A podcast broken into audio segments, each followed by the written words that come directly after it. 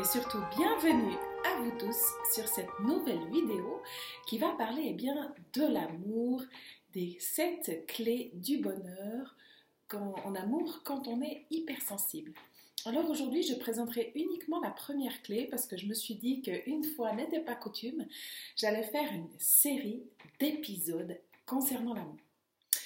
Alors, pourquoi parler d'amour? Eh bien, finalement, c'est ce qui nous anime tous, je pense, au fond, qu'on le sache ou qu'on ne le sache pas. Et surtout les hypersensibles.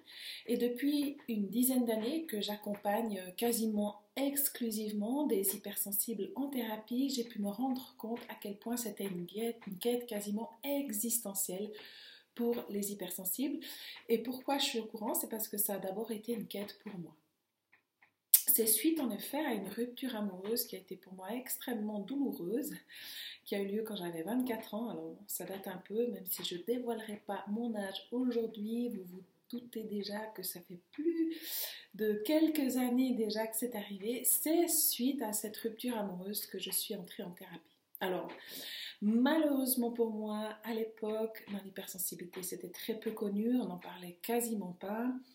Euh, les thérapeutes chez qui je suis allée euh, finalement euh, étaient certainement eux-mêmes hypersensibles, mais avaient choisi une voie finalement de la psychanalyse qui, qui leur avait convenu à eux, mais qui m'a pas du tout convenu à moi. Donc je me suis mise à réfléchir, à essayer de comprendre, à essayer de démêler mon histoire personnelle, et puis finalement à, extrêmement intellectualiser ce qui m'était arrivé. Et puis, je pense que inconsciemment là derrière, ben, j'avais envie d'être normale. Et puis, euh, et ben, euh, ce qui m'était transmis comme message, c'était que ben, c'était une voie hein, pour accéder finalement à cette guérison, à cette normalité. Mais alors, ça n'a pas du tout été le cas.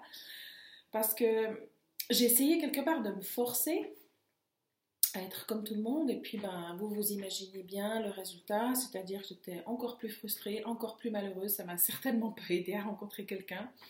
Parce que même si j'ai eu quelques petites histoires euh, comme ça, enfin quand je dis petites, c'est pas forcément duré, mais disons où je me suis pas engagée, où j'ai pas eu envie en tout cas de fonder une famille ou d'aller plus loin, soit c'était moi, soit c'était eux, mais en tous les cas ça n'a pas fonctionné. Euh, et puis je me suis éloignée de moi-même. Euh, dans cette hyper-intellectualisation, finalement, je me suis perdue euh, et j'ai aussi perdu en route ma créativité, ma spontanéité. Et puis, euh, finalement, certains des aspects qui faisaient aussi de moi la femme que je suis, et peut-être les aspects qui, qui, ont séduit le compagnon avec qui je suis aujourd'hui. C'est pour ça que la première clé que j'ai envie de vous, vous parler, c'est la clé qui dit ceci, soyez vous-même, tous les autres sont déjà pris. j'adore cette citation de Oscar Wilde, franchement, il me fait toujours rire euh, dans, les, citations euh, Oscar Wilde, et c'est vraiment tellement puissant et puis tellement difficile à atteindre, surtout quand on est hypersensible. C'est-à-dire que moi, en tout cas, j'avais introjecté l'idée que si j'étais pas heureuse en couple, si j'avais pas réussi à construire une relation stable, c'était parce que j'étais trop émotionnelle, parce que j'avais des émotions trop intenses, parce que j'étais trop passionnée, parce que je voulais vivre trop intensément dans mes relations.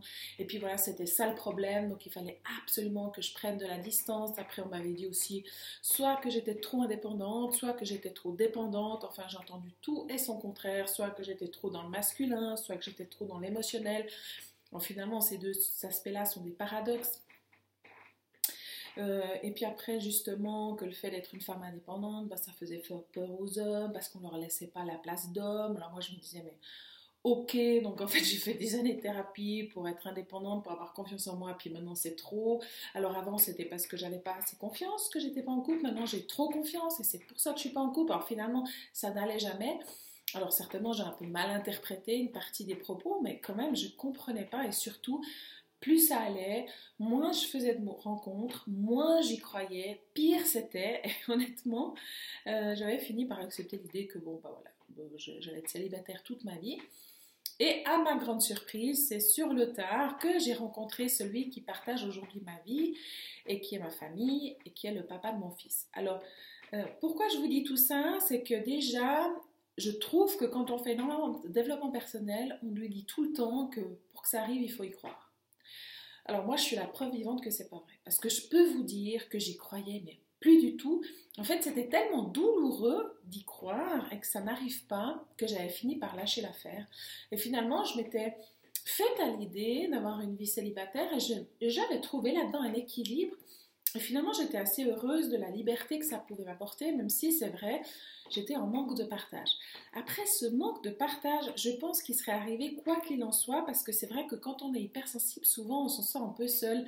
Les gens avec qui on peut vraiment partager dans l'intimité profondément, ils sont assez rares.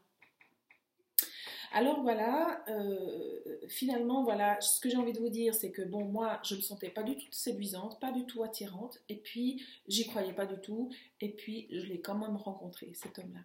Donc finalement, je crois aussi qu'à un moment donné, j'ai lâché euh, l'idée de contrôler, l'idée d'essayer d'être la personne qu'il fallait être pour être en couple. Alors je dis pas que c'est pas nécessaire de faire du développement personnel ou de guérir ses blessures pour être heureux en couple parce que ça l'est. Hein, je ne vais pas vous mentir. Maintenant, on nous dit aussi que voilà, pour être heureux, il faut avoir guéri ses blessures et tout ceci évidemment avant de pouvoir créer un couple. Et moi, j'y crois pas parce que beaucoup des blessures, j'ai pu en prendre conscience et j'ai pu les guérir grâce au fait que j'avais créé un couple. Alors, je pense que dans la vie, Finalement, le fait d'être en couple ou de pas l'être, c'est pas l'essentiel. Je crois qu'on peut être heureux, je crois qu'on peut se réaliser en tant que femme, en tant qu'homme, tout en étant euh, célibataire ou en couple. Je crois qu'il y a certaines choses dans la vie qu'on doit vivre et que en fonction de ces apprentissages-là qu'on doit faire et qu'à mon avis on ne peut pas éviter, Peut-être que la voie, ça sera la relation de couple, peut-être que la voie, ça sera une autre relation, mais dans tous les cas, la relation avec nous-mêmes est en jeu. Et c'est finalement ça le principal, c'est-à-dire que finalement, je crois quand même que on peut pas être heureux en couple si on n'arrive pas à s'accepter soi et si on n'arrive pas à assumer le fait d'être soi-même. C'est-à-dire que pourquoi je vous dis ça, c'est qu'à un moment donné, moi je m'étais dit ok, moi je suis quelqu'un d'émotionnel, c'est comme ça. Euh, tous mes chefs me l'ont toujours reproché, plus ou moins ouvertement. Euh, voilà, on me l'a souvent dit aussi en thérapie, etc., que c'était le problème. Et c'est quelque chose que j'ai jamais réussi à changer parce que ben voilà, je suis une hypersensible, j'ai des émotions intenses. D'ailleurs, ça m'a fait du bien, du bien de lire les écrits de, Hélène Aron. Et si vous l'avez pas encore vu, je vous conseille vraiment la vidéo, la vidéo de Ricardo qui parle de tout ça.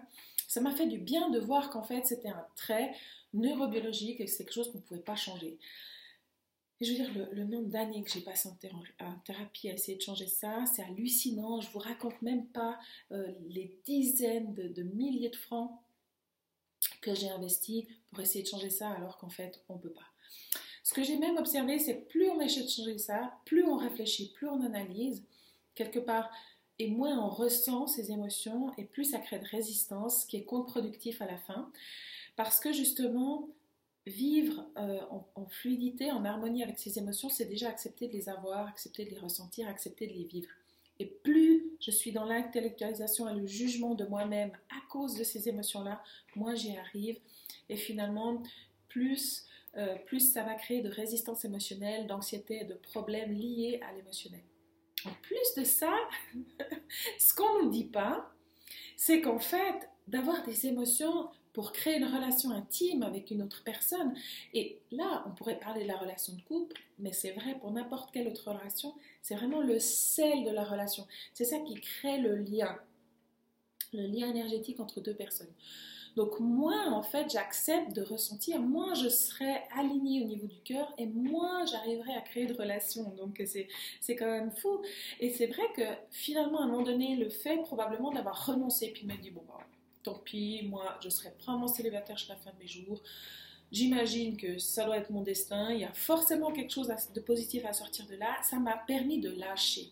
Ça m'a permis de lâcher ce surcontrôle que j'essayais d'avoir en vain, je vous dis tout de suite, mais bon, bref, sur mes émotions. Et ça m'a permis d'aller dans plus de spontanéité et finalement d'ouvrir mon cœur. Voilà, parce qu'on me dit tout le temps, oui, mais il faut que tu ouvres ton cœur et on était, oui, bah, qu'est-ce que ça veut dire Alors, on pas, je dis ça avec un peu d'ironie parce que vraiment, ça m'a gonflé le nombre de personnes qui m'ont dit ça. Alors c'est vrai que plus j'avançais dans l'âge, moins on osait me faire de réflexion. mais, je me souviens, autour de la trentaine, tous les gens autour de moi, évidemment, se mariaient, euh, avaient des enfants. Et puis moi, j'étais toujours un peu là, l'espèce de bête curieuse qui était toujours célibataire. On me disait, alors Anita, ces amours et tout? Puis moi, je disais, ah ben voilà, justement, je les faire part dans mon sac parce que j'en avais tellement marre qu'on me pose la question. J'ai fini par sortir des, réflexions euh, idiotes comme ça. Et finalement, ben, euh, j'avais fait tellement d'efforts pour me contraindre à être quelqu'un que je n'étais pas que ça m'avait probablement empêché d'être en relation avec qui que ce soit et d'abord en premier avec moi-même. Et c'est ça qui est terrible dans mon parcours et finalement tellement riche d'enseignements. Et s'il y a une chose que je peux transmettre aujourd'hui, que j'ai vraiment envie de vous dire, c'est faites fi de tout ça. On vient au monde avec un cerveau qui a des émotions intenses, c'est comme ça. Il y a une raison à ça. Alors, on pourrait chercher des raisons scientifiques parce qu'il y en a, on pourrait chercher des raisons dans la préservation de l'espèce parce qu'il y en a, on pourrait rechercher des, raisons spirituelles parce qu'il y en a. Dans tous les cas, de toute façon, c'est comme ça. On ne peut pas changer ça. Et je vous assure que c'est pas du tout ça qui vous empêche d'être en relation. Au contraire. Après, c'est vrai que quand on a des émotions intenses, c'est un peu plus difficile parfois quand les gens ne ben, correspondent pas tout à fait à ce qu'on attendait on peut être peut-être aussi facilement blessé, facilement touché. Alors il faut apprendre, euh, j'ai envie de dire, à accueillir tout ça pour pouvoir ensuite être dans des relations qui soient équilibrées. Mais c'est en tout cas pas de faire, d'essayer de mettre du contrôle là-dessus, là-dessus qui va vous aider. ça vraiment c'est super important, je trouve. et je crois que finalement aussi, même si, admettons qu'on arrive, moi j'ai jamais réussi, mais je sais qu'il y a des femmes et des hommes qui y parviennent, ils arrivent à entrer en relation justement parce qu'ils ont réussi à contrôler, parce que finalement ils ont réussi à porter un masque, à se suradapter un jour ou l'autre. Ils en auront marre. Aussi parce qu'ils auront le sentiment déjà de s'être perdus eux-mêmes et qu'on les aime pas pour qui ils sont vraiment. Je veux dire que moi, je pense pas être quelqu'un de facile à vivre, mais je sais que en tous les cas, c'est pas demain matin que Ricardo va me dire écoute Anita, je te quitte, t'es trop émotionnelle parce qu'il est au courant depuis le début. et puis voilà, il n'y a, pas eu de, de mensonge, j'ai jamais cherché à me cacher de ça. Et donc voilà, c'est pas la surprise pour lui. Et j'ai vraiment le sentiment que lui, c'est probablement la personne au monde à ce jour maintenant qui me connaît le mieux, qui me comprend le mieux aussi. C'est vrai que c'est quelqu'un d'extraordinaire qui cherche lui aussi finalement à faire cette partie du chemin et ça c'est aussi une des clés que je présenterai dans ces sept clés. Mais en tous les cas, je sais que lui et moi, on ne cherche pas à jouer un rôle, on ne cherche pas à jouer un jeu. Et, même si au début, euh, comme tout le monde, on a un peu essayé de, de faire quelques efforts rapidement, rapidement, ça a été assez spontané et naturel. Alors, c'est vrai que ça rend pas forcément la relation très facile quand on est deux hypersensibles. Pour ça que certains peut-être d'entre vous seraient, seraient, mieux avec des personnes qui sont qui sont pas hypersensibles, mais peu importe, j'ai envie de dire, ce que vous arrivez à amener comme profondeur, comme intimité dans la relation grâce à la haute sensibilité, ça c'est extrêmement précieux. Alors vraiment, s'il y a une croyance que vous pouvez lâcher aujourd'hui, c'est que si jamais vous avez des relations qui sont difficiles, c'est à cause du fait que vous êtes hypersensible. Ça, je ne crois pas du tout. Je crois plutôt que ça, ça met de l'intimité, de la profondeur dans la relation. Mais ça veut dire aussi quelque part qu'on prend plus de risques, qu'on est plus vulnérable et que peut-être ça va nous brasser, mais de toute façon, on ne peut pas, quand on est hypersensible, penser qu'on va vivre une vie sans, sans, avoir de chaos émotionnel, sans avoir de, de voilà, de, moments où on est touché. Et heureusement, c'est ça aussi qui fait de notre profil sa richesse. Dans la vie, plus j'avance, plus je me dis que finalement, euh, il y a toujours un défaut de la qualité et la qualité d'un défaut. Donc c'est pour ça que si j'ai des émotions intenses, ben, dans les moments riches, dans les moments beaux, ce sera fantastique, beaucoup plus intense que la plupart des gens, et dans les moments difficiles aussi. Après, je crois quand même que en plus, être au courant de tout ça, être conscient que quelque part, ben, j'ai besoin aussi de cette profondeur, j'ai besoin aussi de bienveillance, de partage, ça m'évite d'essayer d'investir dans des relations où ça ne sera pas possible. Et ça, je crois souvent qu'on n'en tient pas compte, en fait, nous les hypersensibles, c'est-à-dire que on aimerait pouvoir créer ça avec tout le monde et tout le monde n'en a pas envie et surtout tout le monde n'en est pas capable. Donc voilà, vraiment, soyez vous-même. Tous les autres sont déjà pris et puis en plus, si vous n'êtes pas vous-même, un jour ou l'autre, vous allez vous sentir vide. Vous allez avoir l'impression que vous êtes perdu en route. Et je crois que ça ne justifie pas N'importe quelle relation avec un autre ne justifiera jamais de vous perdre vous-même et vous y gagnerez jamais. Ça, c'est au moins une chose qui est sûre. Alors voilà, c'était la première clé. Soyez vous-même. Apprenez à vous accepter, quoi qu'il en soit. C'est un peu comme si vous dites, au final, quoi qu'il m'en coûte, je serai fidèle à moi-même. Je serai loyal à moi-même. C'est vrai que ça va peut-être pas d'un jour à l'autre, ça demande de s'assumer, ça demande de prendre des risques, ça demande aussi peut-être ben, de grandir hein, dans, cette, dans cette spontanéité. Peut-être ça demande aussi pas mal de travail au niveau d'apprendre à accueillir ses émotions, à communiquer ses émotions, mais vraiment, je vous assure, ça vaut le coup. Je vous encourage, en tout cas. Alors, si vous avez aimé cette vidéo, surtout n'oubliez pas de mettre un petit like, de vous abonner à ma chaîne et puis, euh, ne manquez surtout pas les prochaines clés euh, pour vivre heureux en amour quand on est hypersensible. Euh, venez nous rejoindre dans le groupe Facebook où on va vraiment créer un forum autour de l'amour hypersensible. donc voilà, je mets tous les liens en dessous de cette vidéo. Surtout, n'hésitez pas et, vraiment venez vivre cette aventure avec nous. Chaque semaine, je vais partager une nouvelle clé. Je me réjouis et j'espère vraiment que ça pourra porter du fruit pour vous comme pour moi. Avec tout mon amour. À très bientôt.